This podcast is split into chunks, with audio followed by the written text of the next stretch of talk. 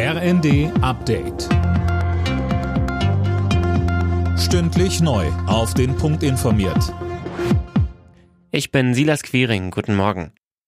Armut, der Ukraine-Krieg und Angst. Über diese Themen hat Papst Franziskus in seiner Weihnachtspredigt im Vatikan gesprochen.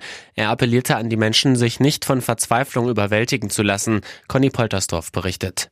Franziskus hat auch dazu aufgerufen, den Armen und Schwachen zu helfen. Das Oberhaupt der katholischen Kirche erinnerte in dem Zusammenhang besonders an die Kinder, die von Krieg, Armut und Ungerechtigkeit betroffen sind. Erstmals seit Beginn der Pandemie hat die Christmette im Petersdom wieder vor tausenden Gläubigen stattgefunden.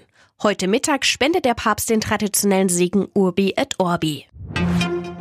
In Sachen Kindergrundsicherung geht es offenbar voran. Bundesfamilienministerin Paus hat angekündigt, im neuen Jahr die Eckpunkte vorzulegen. Ab 2025 soll die geplante Sozialleistung dann ausgezahlt werden, so Paus zu den Funke-Zeitungen.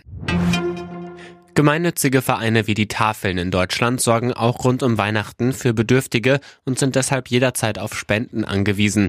Zu Weihnachten gibt es die reichlich, im Januar kommen dann aber erstmal quasi gar keine rein.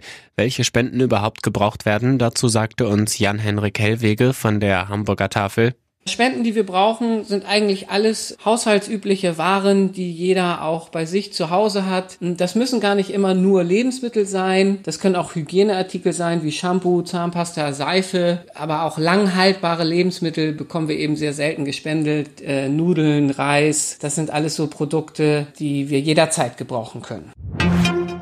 Der arktische Eissturm Elliott fordert in den USA immer weitere Todesopfer. Ihre Zahl ist mittlerweile auf über 20 angestiegen.